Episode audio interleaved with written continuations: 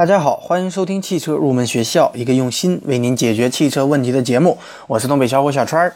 如果各位听友有任何关于汽车方面的问题，都可以关注我的节目与我联系，或者添加我们的节目公众微信账号“小川儿汽车入门知识”。如果我个人解决不了的问题，我会与我的汽车研究生团队讨论以后为您解决。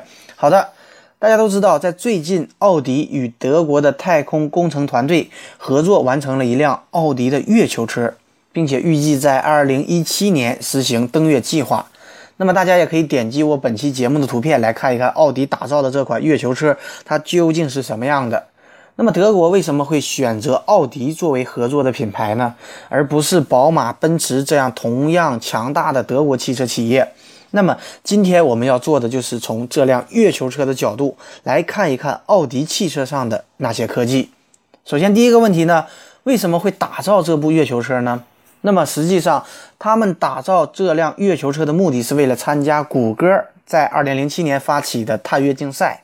而对于走在科技前沿的谷歌公司来说，举办这项竞赛的意义就是在于引起全球对于太空科技的关注，鼓励世人对于太空进行探索，以及促进商业太空行业的发展。也许呢，未来我们只需要花点钱就能够去月球上溜达一圈儿。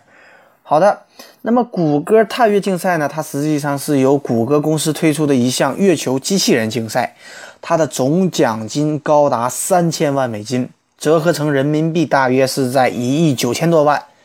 那么具体的竞赛任务呢，就是参赛的团队要设计一辆可以进行月球探测的车辆，然后把它发射到月球表面，并进行五百米距离的探测任务。并且要求传回清晰并且高质量的照片。目前呢，参与这项竞赛的大约有十六支团队。好的，第二个问题呢，我们就从这辆月球车上来看一看我们奥迪的科技。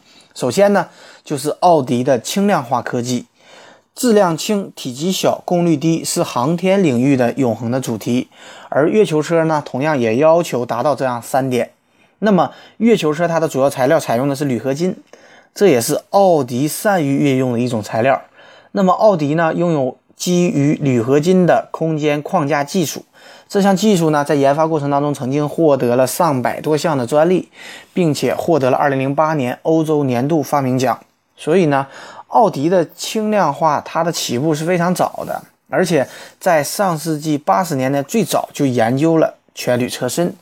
一九八五年呢，奥迪首次展示了铝制车身的奥迪一百，并用一幅画形象地表达了轻量化的一种概念。而画中呢，两名女子轻松地举起了奥迪一百的车身。而现在呢，空间框架结构技术已经发展到了第三代，旗下越来越多的车型也开始采用这项技术。奥迪 A 六、TT、R 八都进行了家族化的大减重。好的。第二点呢，我们来看一看奥迪的四驱的技术。大家都知道，月球表面呢是由岩石的碎块、沙、尘土等等组成的，也被称之为月壤。另外呢，月球表面还有大大小小的陨石坑，凹凸不平、遍地沙石的路面，对于我们的月球车也提出了越野性的一个要求。那么，为了应对月球表面崎岖的这样的一种情况，奥迪提供了四驱技术的支持。这部月球车呢，它采用了四驱的形式，每个车轮呢都靠独立的轮毂电机来进行驱动，并且设计了专门用在月球表面上行驶的轮胎。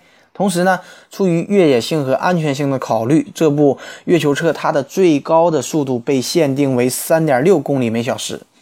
那么大家也经常会在奥迪的车上看到 Quattro 这一名词，实际上呢，这一名词它代表了奥迪所有四驱技术的总称。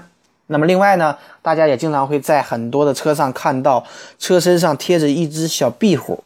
其实呢，壁虎它实际上代表的是奥迪公司为它的四驱技术 Quattro 所设计的形象的标志。所以呢，奥迪车上的壁虎它才是名副其实的。但是我们现在呢，在各种车型上都可以看到呃壁虎的这样的一个标志。还有人说呢，壁虎它的谐音是避祸，很吉利。那么，我希望各位听友在听了今天这期节目之后，可以真正理解上汽车上它的那只小壁虎代表的真正的含义。好的，第三点呢，我们来谈一谈月球上的自动驾驶的这样的一个技术。那么，月球车呢，它采用了两颗立体的摄像头，能够拍摄不同的图像信息，然后经过计算合成立体的图像，从而达到识别路况的一种目的。那么目前使用的这样这种双目摄像头的呢，还有斯巴鲁傲虎啊、铃木啊等等车型。第四点呢，就是来谈一谈它的太阳能电池板的这样的一项技术。说到太阳能电池板呢，其实奥迪 A8L 的太阳能天窗已经使用了这项技术。这种太阳能的天窗呢，它即使是在熄火的状况下，它可以利用太阳能来供电，驱动我们的鼓风机为我们的车内通风。这样呢，司机在炎热的夏季一进入车内也不会感觉到闷热。而且目前奥迪旗下的 A4 啊、A6L 等等也开始可以选配这样的太阳能天窗。所以呢，我们从上面的几个方面来看，奥迪太空团队选择奥迪作为。合作团队也是经过综合的考虑的。与其让你在我怀中枯萎，宁愿你犯错后悔，让你飞向梦中的世界，留我独自伤悲。与其让你在我爱中憔悴，宁愿你受伤流泪。莫非要你尝尽了苦悲，才懂真情可贵？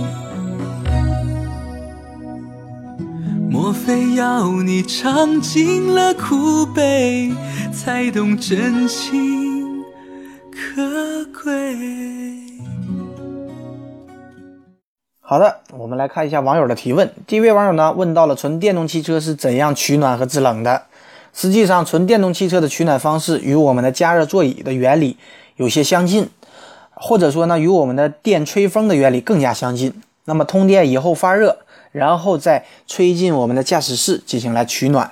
而制冷呢，则与我们的家用空调比较相近，它由电动机带动我们的压缩机进行工作，然后进行制冷。那么与传统的汽油机的汽车相比呢，它主要的区别就是，它不再是由发动机来带动我们的空调压缩机，而用的是电动机。那么这种电动机呢，一般与我们驱动汽车前进的电动机是不一样的，是相互独立的。但是呢，也有共用一个电动机的这样的一种情况。这就是为什么电动汽车、纯电动汽车可以进行取暖和制冷。好的。第二位网友呢问到了北京装有 OBD 的车去外地加油会有问题吗？实际上呢，OBD 我在之前的节目有所讲过，它指的是车载自动诊断系统。这个系统呢会对我们发动机的运行状况进行随时的监控，确定汽车是否尾气超标。一旦超标呢，它这个系统便会发出警示。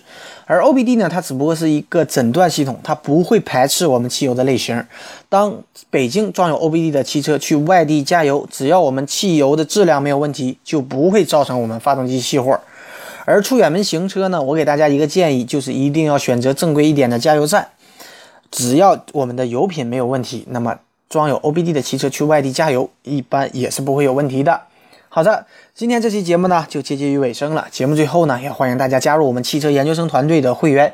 成为会员以后呢，我们会为您分配一位研究生咨询助理，为您解决您平常的用车问题。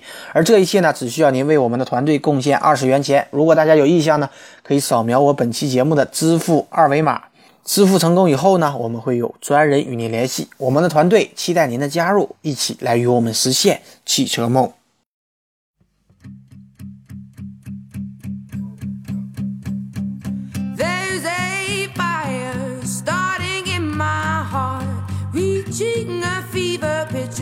meet me at the dark.